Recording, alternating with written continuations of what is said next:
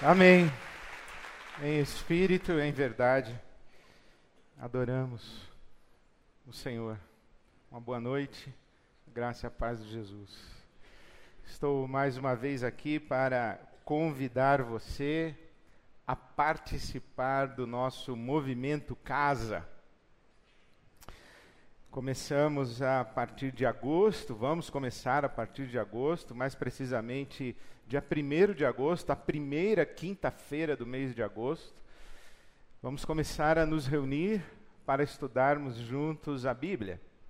O meu compromisso é estar ao vivo, toda quinta-feira, das 20h30 às 21 horas, para orientar você num estudo bíblico.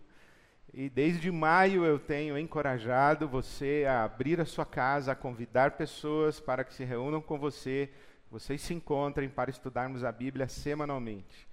Você pode fazer isso ao vivo na quinta-feira ou em outro horário, porque os estudos estarão disponíveis.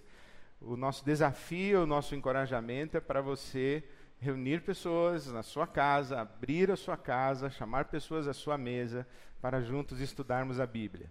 Vamos estudar este extraordinário livro, que é o Talmidim 52 o passo a passo de Jesus em meditações semanais. Escrevi esse livro, foi publicado em 1900, oh, uh, 2014. O livro foi publicado em 2014. E muitos já conhecem, mas se você ainda não conhece, eu encorajo você. Estará à venda, está à venda hoje, todo domingo, lá no Lounge.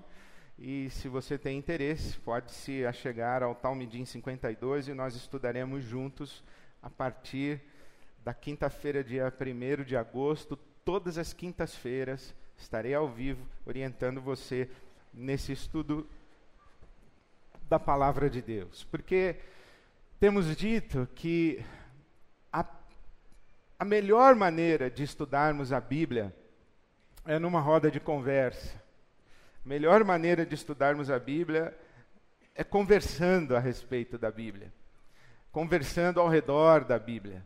Eu tenho dito que o movimento Casa é uma roda de conversa em que Jesus está presente, porque ele prometeu: onde estiverem dois ou três reunidos em meu nome, eu ali estarei. É uma roda de conversa onde Jesus está presente, ao redor da palavra de Deus, vamos estudar a Bíblia.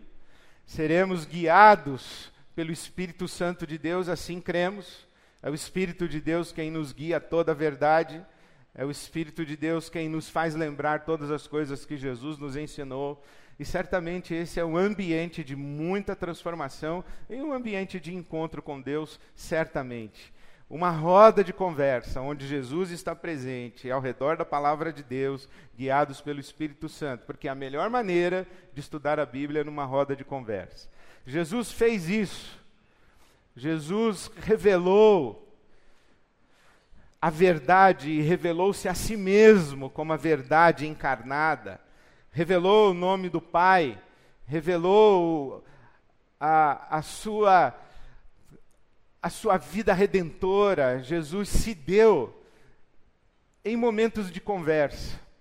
E eu quero chamar a sua atenção hoje à noite para o Evangelho de João, no capítulo 4, essa conversa de Jesus com a mulher samaritana. Porque Jesus faz isso o tempo inteiro, Jesus conversa. É verdade que Jesus é um pregador e ele fala para as multidões, ele fala para as massas, mas também é verdade que quando Jesus fala para a multidão, ninguém entende nada. É, a, a, multidão não entende o que Jesus está falando. Eu acho interessante que as pessoas dizem que Jesus foi um extraordinário mestre, um extraordinário pedagogo, mas ele falava e ninguém entendia nada nem os discípulos dele entendiam. E depois que Jesus ensinava, contava suas parábolas, ele precisava explicar as parábolas para os discípulos. E Jesus dizia: Quem tem ouvidos para ouvir, ouça. Nem todo mundo tinha ouvidos para ouvir o que Jesus ensinava, o que Jesus falava. Mas isso revela para nós que as, as grandes falas de Jesus não foram para auditórios, não foram pregações, foram conversas. Jesus conversava muito. Foi assim com Nicodemos, um doutor da lei, um mestre de Israel que procurou por ele Jesus de madrugada, Jesus conversou com ele. Foi para uma pessoa só que Jesus revelou esta verdade do Evangelho, que talvez seja a verdade mais elementar, mais simples, ou o primeiro versículo que uma criança aprende na escola bíblica dominical. Deus amou o mundo de tal maneira que entregou o seu Filho unigênito para que todo aquele que nele crê não pereça, mas tenha a vida eterna. Esta verdade do Evangelho, Jesus compartilhou apenas com uma pessoa. E aqui, por exemplo, no Evangelho de João, no capítulo 4, nessa conversa com Jesus, ele revela apenas uma mulher, que Deus é espírito. É a maneira como Jesus fala do seu Pai. Então, as, as verdades mais profundas que Jesus revelou, ele revelou nas conversas. E eu queria chamar a sua atenção para essa conversa de Jesus com a mulher samaritana, porque o que nós desejamos com o movimento Casa é facilitar, viabilizar, multiplicar, incentivar rodas de conversa na presença de Jesus, ao redor do Evangelho, sob a direção espiritual do Espírito Santo de Deus. Então, o que acontece numa roda de conversa com Jesus, ou o que acontece numa conversa com Jesus? Esse capítulo 4 mostra e, e conta para nós esta conversa que é constrangedora entre Jesus e uma mulher samaritana. Constrangedora porque homens e mulheres não se relacionavam em público e Jesus está conversando com uma mulher. Judeus e samaritanos não se relacionavam e Jesus é judeu e está falando com uma mulher samaritana. Ela mesma estranha a abordagem de Jesus.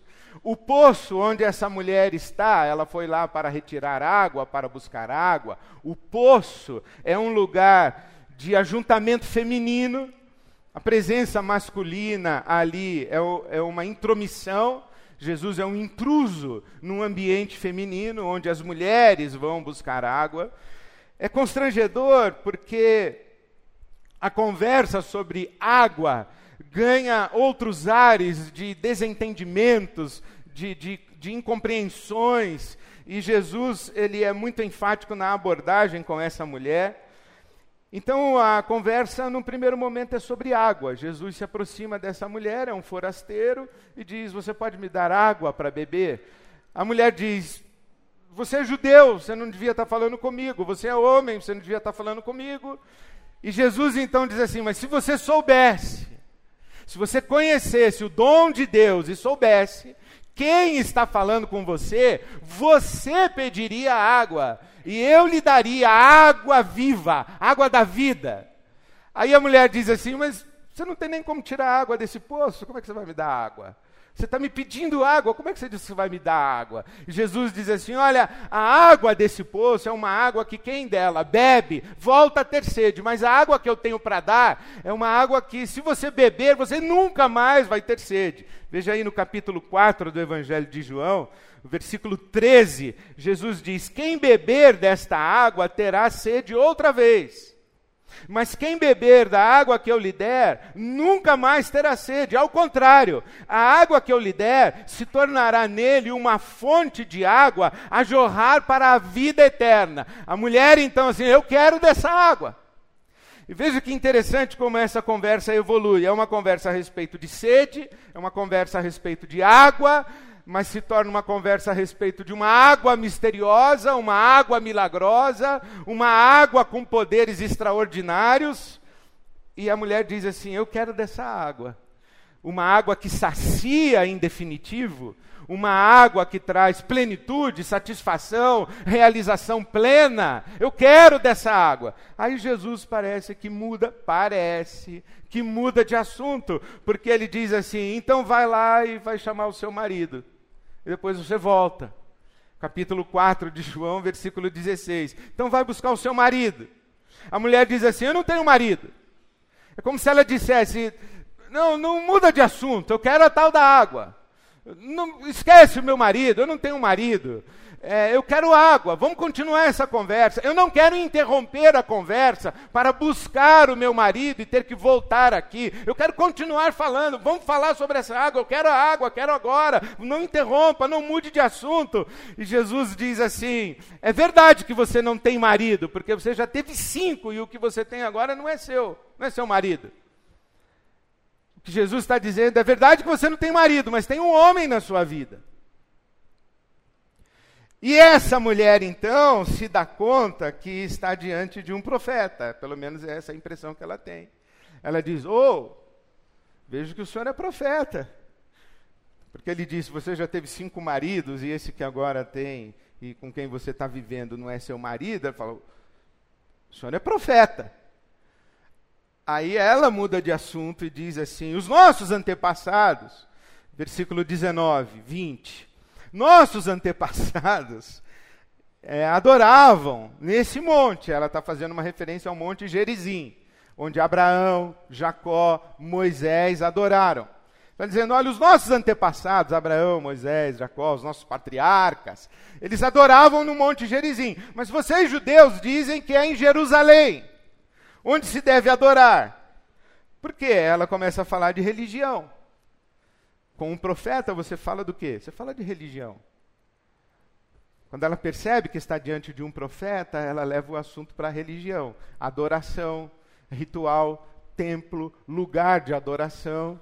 Aí Jesus responde: é, nem nesse monte, nem em Jerusalém.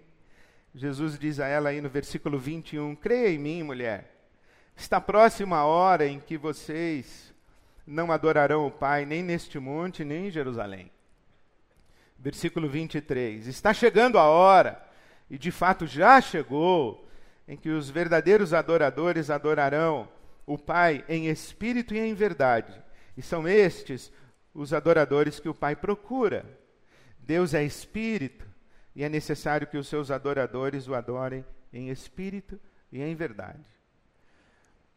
A mulher então diz assim: estou mais confusa ainda. Antes eu estava preocupada em saber o lugar certo de adorar, se era no monte, se era em Jerusalém. Agora o Senhor está dizendo que não é nem num lugar nem outro, é em espírito e em verdade. Provavelmente ela não entende o que quer dizer em espírito e em verdade. Aí ela sai com essa: o Messias está chegando e quando ele chegar ele vai esclarecer tudo para todo mundo. Aí Jesus diz: muito prazer, Messias.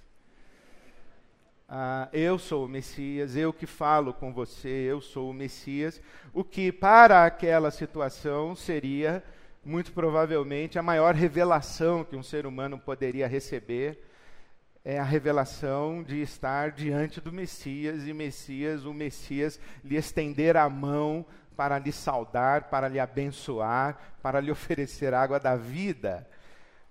A conversa começa com água e sede, um encontro muito casual e fortuito, uma, uma conversa aparentemente despretensiosa, de uma mulher que jamais imaginou que terminaria o dia tendo se defrontado com o Messias esperado por Israel.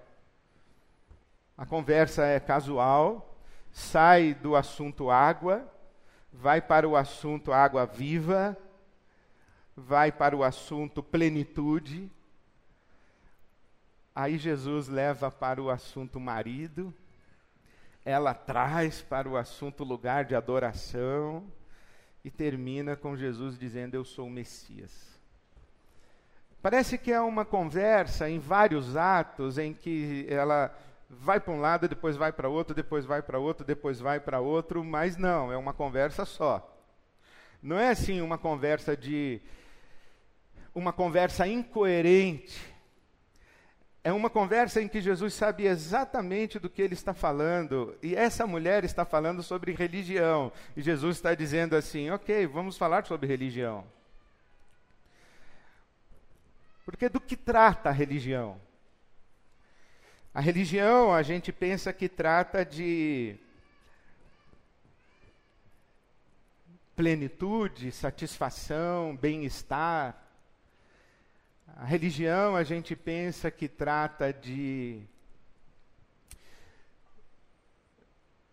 encontrar a grande resposta da vida, ou encontrar respostas. A religião a gente pensa que trata de Deus, a gente pensa que trata dos ungidos de Deus, a gente pensa que trata dos lugares sagrados, dos rituais sagrados. A gente pensa, inclusive, que religião trata de comportamento moral aceitável a Deus. Mas se você perguntasse para Jesus, Jesus, de que trata a religião? Jesus diria assim: depende. Depende de com quem eu estou conversando. No caso dessa mulher, o assunto é o marido dela. Vamos ter uma conversa profunda, Jesus, a respeito de espiritualidade profunda, verdadeira. Jesus diz: Vamos, vai buscar o seu marido. E quando Jesus fala, vai buscar o seu marido, ele não fala em tom de crítica, de condenação.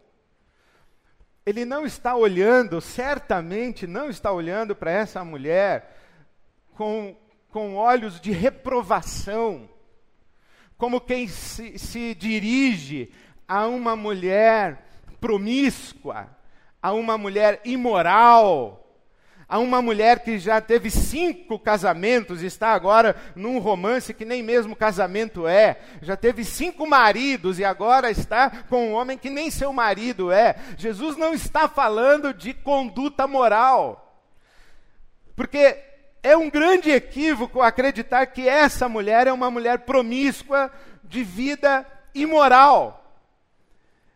Porque naquela época as mulheres não se divorciavam. Nos dias de Jesus, aliás, na, na Bíblia Sagrada, na cultura bíblica, a mulher é primeiro uma propriedade do seu pai e depois uma propriedade do seu marido. Ela é uma propriedade econômica do pai depois do marido. A mulher que está diante de um homem, do seu marido, ela não vira para o homem e diz assim: pô, não estou mais afim de você, não te amo mais. Não existe essa possibilidade. Ela não diz assim: olha, eu não sei como aconteceu, mas aconteceu, infelizmente, eu me envolvi com outra pessoa e eu tenho muito respeito pela nossa história, mas eu, eu me apaixonei. Então, isso, isso dava apedrejamento, não era assim uma conversa de. A mulher vai chegar para o cara e falar assim: pô, arrumei um outro cara aí, eu estou saindo. Está saindo? Você vai ser apedrejada, você vai ser morta. A mulher não pede divórcio. Quando uma mulher é descrita como alguém que está no, no, quinto casamento ou no sexto relacionamento, essa mulher, na verdade, foi abandonada por cinco homens, está no sexto relacionamento. Ela foi rejeitada por cinco homens, está no sexto relacionamento. Ela foi repudiada, ela foi abandonada, ela, ela, ela, foi, ela foi jogada fora cinco vezes.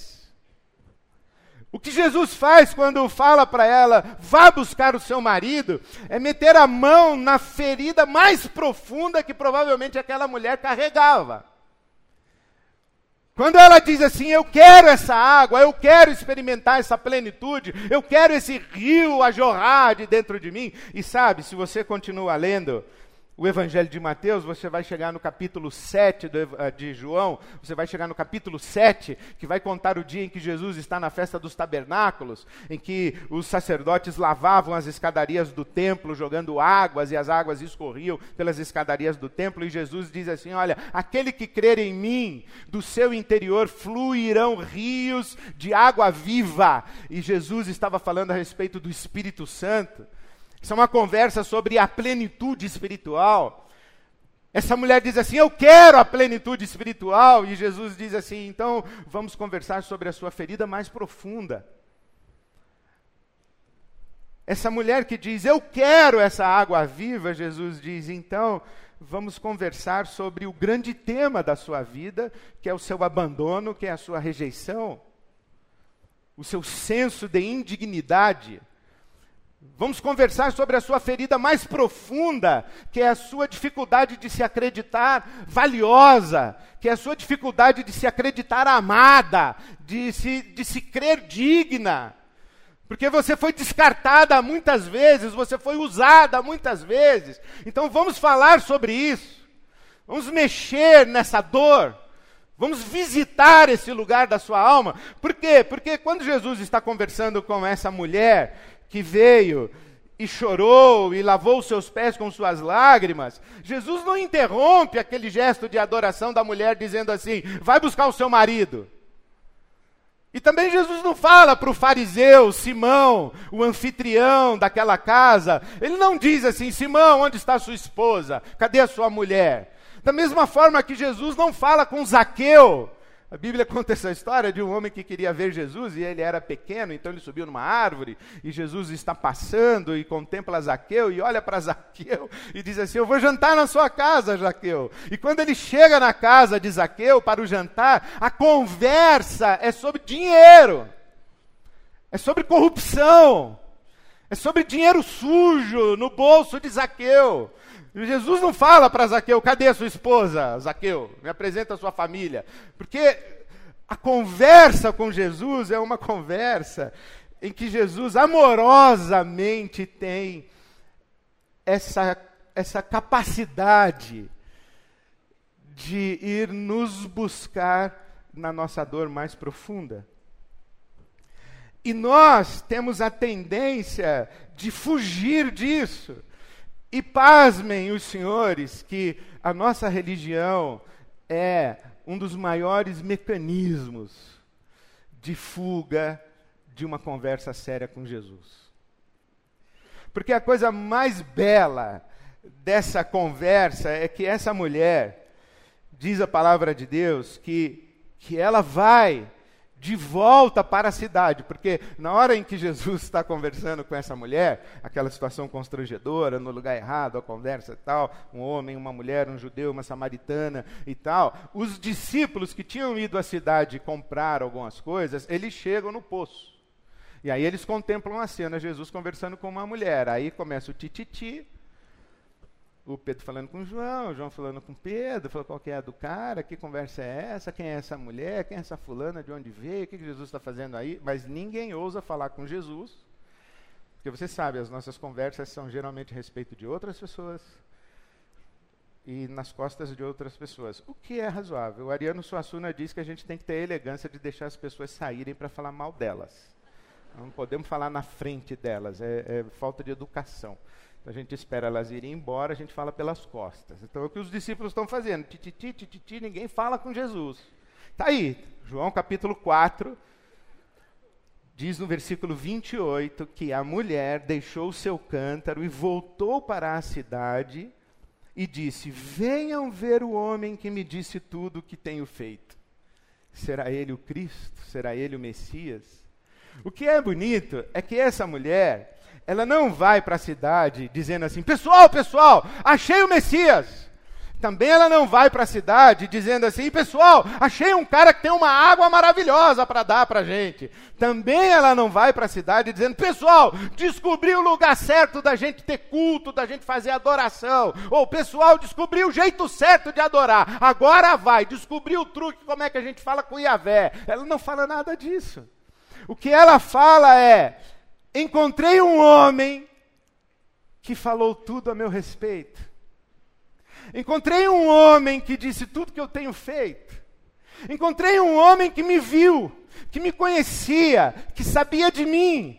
Encontrei um homem que conversou comigo sobre aquilo que realmente me importava. E vocês não acreditam, ele sabia de mim, sabia daquilo que realmente importava para mim, e ele conversou comigo sobre o sabe o quê? Sobre mim. Isso é extraordinário quando você está diante de Jesus Imagina isso, você já pensou isso? Você está diante de Jesus, o Messias, o Filho de Deus, o Cristo, o Filho do Deus vivo. Você está diante de Jesus e você fala: Senhor Jesus. Ele para, presta atenção em você e você diz assim: Eu queria conversar uma coisa com o Senhor. Você pode conversar comigo? Ele diz sim. E Jesus olha para você amorosamente e diz assim: Fale-me sobre você. Já pensou que você está diante de Jesus e o assunto mais importante que Jesus tem para tratar com você é você? Porque aqui Jesus, o, o Messias, está diante de uma mulher samaritana. E qual é o assunto mais importante que Jesus tem para tratar com ela? Ela. Talvez tem é, a grande possibilidade que se a gente se encontrasse com Jesus hoje, a gente falar, Jesus, dá para o senhor explicar Romanos 9, 10 e 11 para nós? Sobre predestinação, livre-arbítrio, esse negócio nunca entrou na minha cabeça. O senhor, o senhor é calvinista?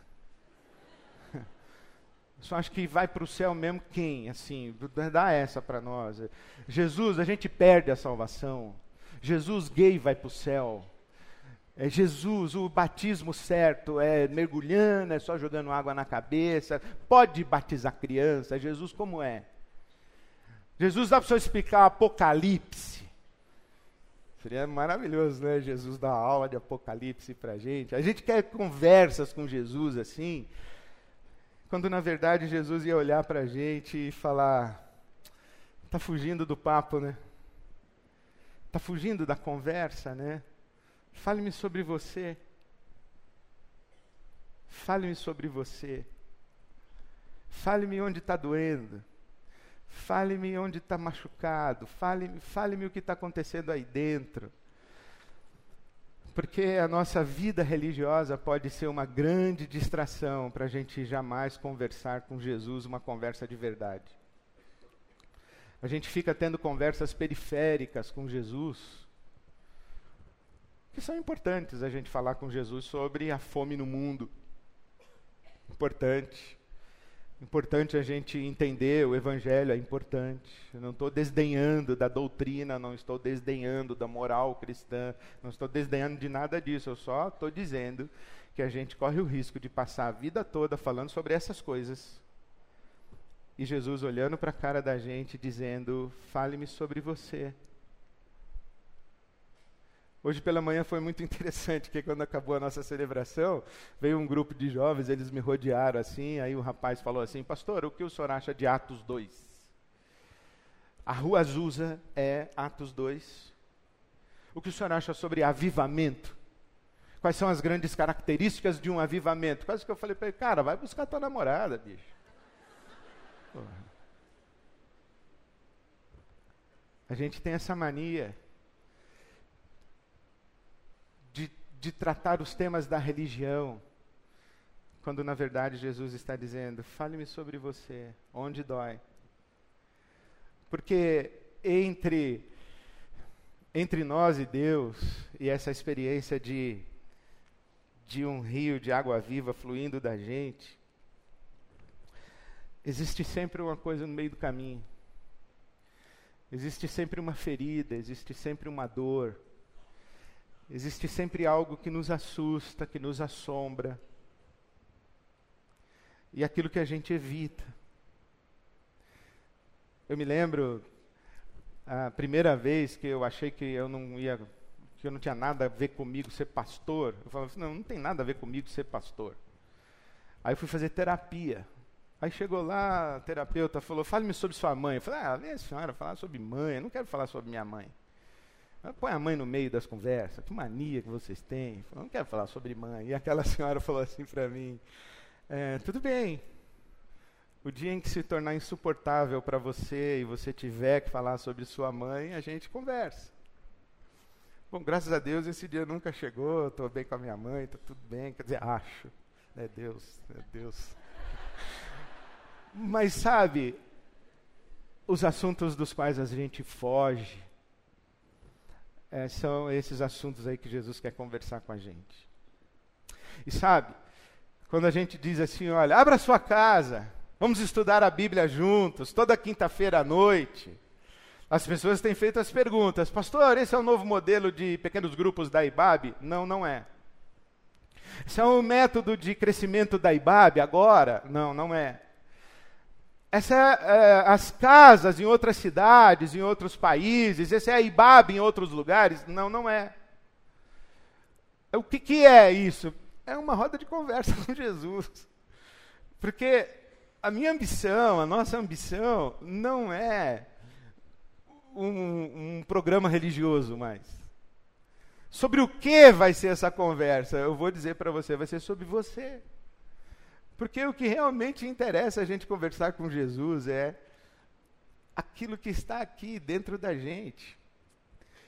E, e eu acho tão linda essa canção do Baru que diz: há lugar na casa, há perdão na casa, há recomeço na casa. O som da Sua palavra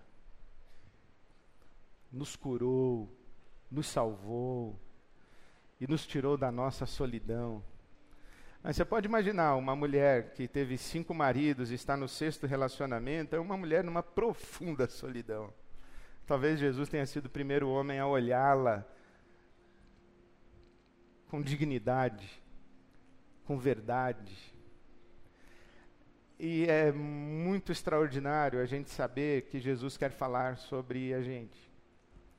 Você deve conhecer pessoas que, quando você senta para conversar com elas, elas só falam delas, sem você ter perguntado. Aí a conversa vai ficando chata.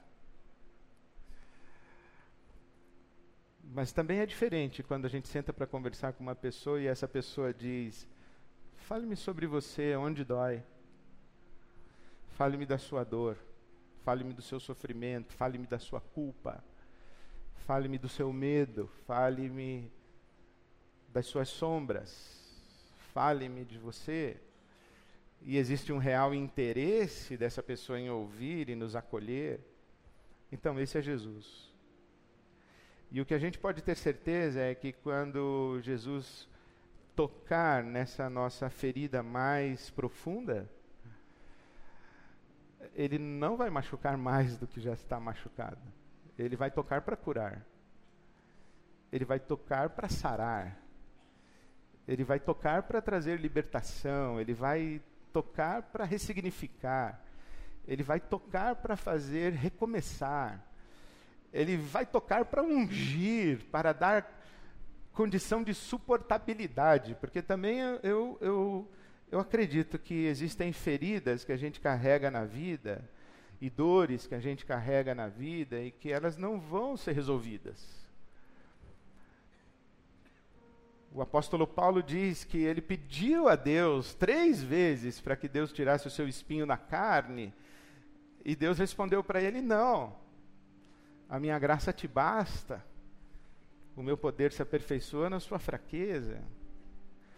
Então, é, quando Jesus toca, ele toca para nos dar condições de vivermos plena e dignamente com tudo aquilo que nós somos.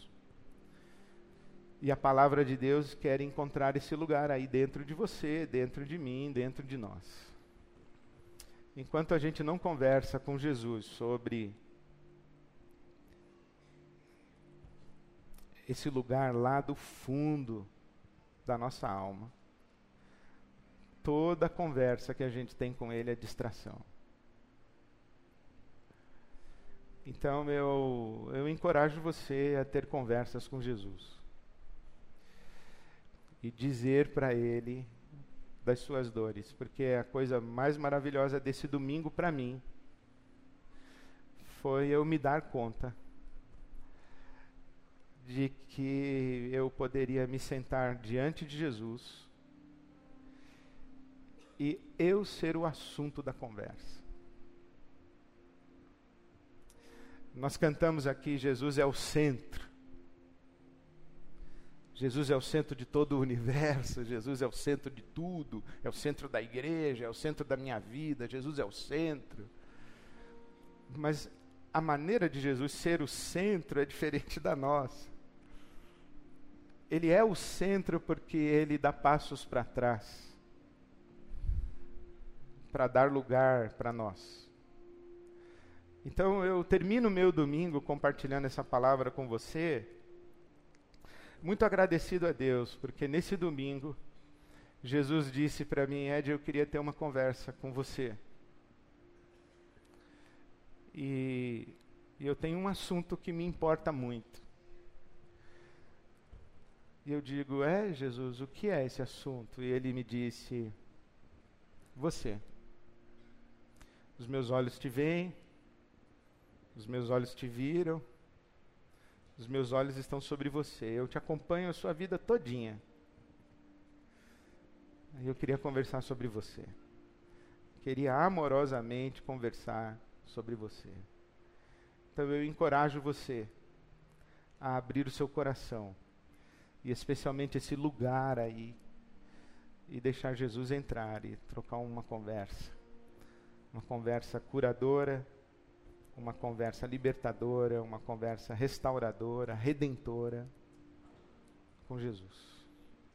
Há lugar na casa. Há perdão na casa.